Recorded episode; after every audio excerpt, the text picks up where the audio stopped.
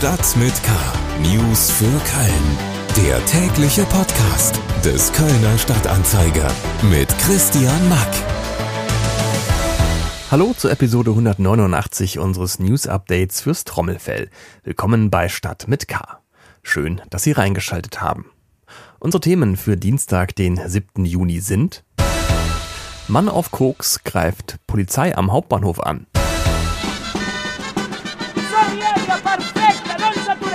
Katalanischer Menschenturm vor dem Kölner Dom. Und? Darauf sind wir aufmerksam geworden und haben versucht, lange versucht, mit den beiden Herren, die die Brauerei betreiben, eine einvernehmliche Regelung zu finden. In unserem Wirtschaftspodcast Economy mit K haben wir mit dem Kölsch-Gralshüter Christian Kerner, dem Geschäftsführer des Kölner Brauereiverbandes, über Kölsch und Kölschfälschungen gesprochen. Schlagzeilen. Ein 45-jähriger Mann hat am Sonntagabend zivile Beamte der Bundespolizei am Kölner Hauptbahnhof mit einer kleinen spitzen Zange angegriffen. Aufgefallen war der Mann der Polizei, nachdem er versucht hatte, mehrere Bahnhofsabsperrgitter wegzureißen. Als die Beamten ihn darauf ansprachen, stach der Mann mit einem Seitenschneider nach den Polizisten und bewarf sie mit einem Fahrrad.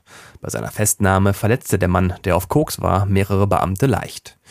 Der Randalierer sitzt nun in Untersuchungshaft. Weil er beim Union-Pferderennen in Köln am Pfingstmontag zu oft mit der Peitsche auf sein Pferd eingeschlagen hat, ist Starjockey Andrasch Starke für das wichtigste deutsche Galopprennen gesperrt.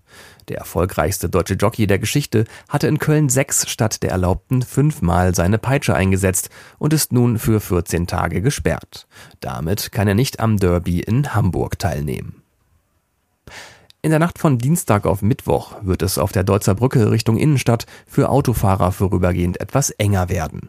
Zwischen 22 Uhr abends und 5 Uhr morgens steht wegen Vermessungsarbeiten nur eine Fahrspur Richtung City zur Verfügung.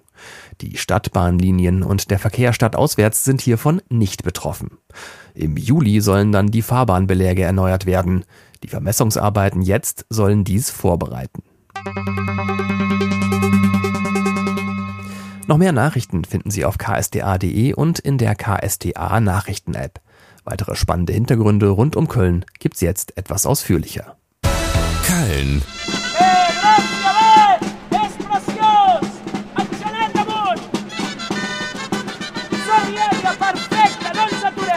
Katalanisches Flair am Pfingstmontag vor dem Kölner Dom.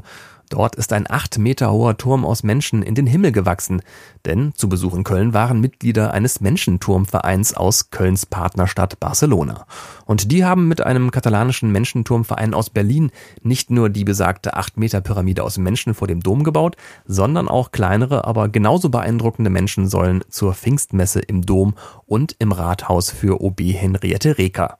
Das alles als schönes Zeichen der Völkerverständigung, sagt die Vorsitzende des Vereins Köln-Barcelona Barcelona, Heike Keilhofer. Wir tauschen die Kulturen sozusagen aus. Die, die kölsche Kultur des Karnevals haben wir nach Barcelona gebracht und organisiert. Das waren die Altstädte, als sie in Barcelona zu Besuch waren.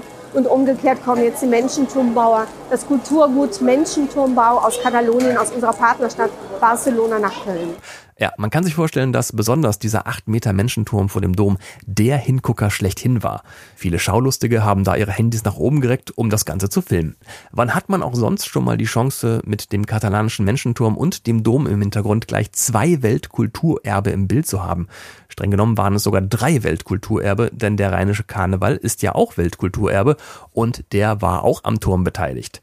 Die Altstädter waren sozusagen Teil des Turmfundaments und Jeanette Crosiol, Tanzmarie bei den Altstädtern, sieht gewisse Parallelen zwischen katalanischem Turmbau und Gardetanz. Wir machen ja auch Hebefiguren und eine Hebefigur, der Schulterstand, ähnelt diesen Figuren.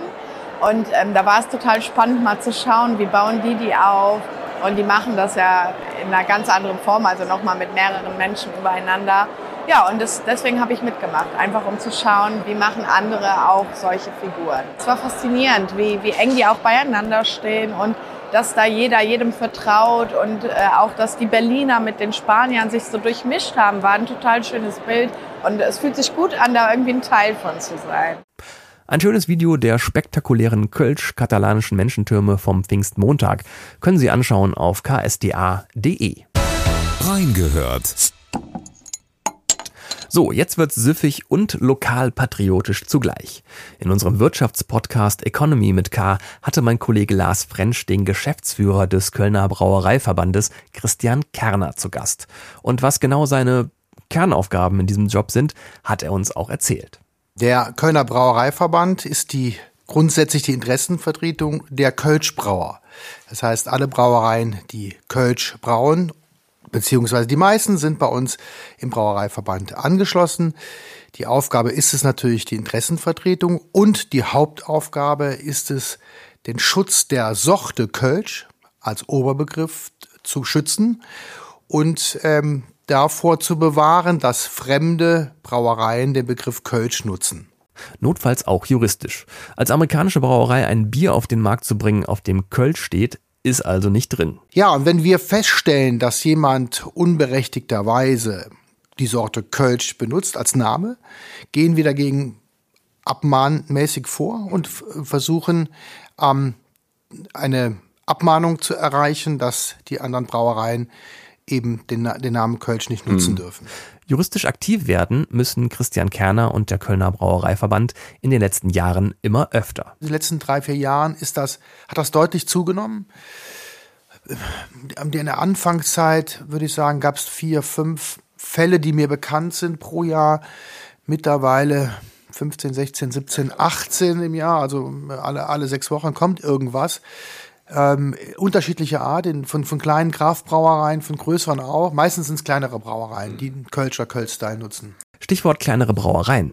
Zuletzt musste der Verband gegen eine Brauerei aus Sölden in Österreich vorgehen, deren Bier zwar nicht das Wort Kölsch im Namen hat, sich dafür aber sehr ähnlich Sölsch nennt und sich zumindest anfangs im Marketing auch sehr deutlich auf Kölsch als Marke bezogen hat. Sölsch ist jetzt nicht Kölsch, aber phonetisch sehr ähnlich und wenn man die Intention äh, gelesen hat auf der, auf der Homepage anfangs, war es schon die Anlehnung an, an Kölsch. Und das sagt ja auch im, im Rahmen der geschützten geografischen Angabe, ist der Schutz viel weiter. Also das heißt sogar eine Anlehnung an ein, an ein Name, an ein Wort, ein Produkt reicht aus, um es verbieten zu lassen der Markenschutz reicht manchmal nicht ganz so weit. Einen Verkaufsstopp für Sölsch in NRW konnte der Brauereiverband schon durchsetzen. Bald soll auch ein deutschlandweiter Verkaufsstopp folgen. Die ganze Folge Economy mit K mit Kölsch-Gralshüter Christian Kerner vom Kölschen Brauereiverband können Sie überall da hören, wo es Podcasts gibt. Und damit sind wir auch schon wieder durch für heute mit Stadt mit K. Alle Themen der Sendung gibt's wie immer als Links in den Show Notes. Und wenn Sie von unserem gleichnamigen Newsletter schon morgens beim Frühstück rund um Köln informiert werden wollen, dann abonnieren Sie ihn doch einfach unter ksta.de slash stadt mit K. Mein Name ist Christian Mack. Machen Sie es gut und bis bald. Stadt mit K. News für Köln. Der tägliche Podcast.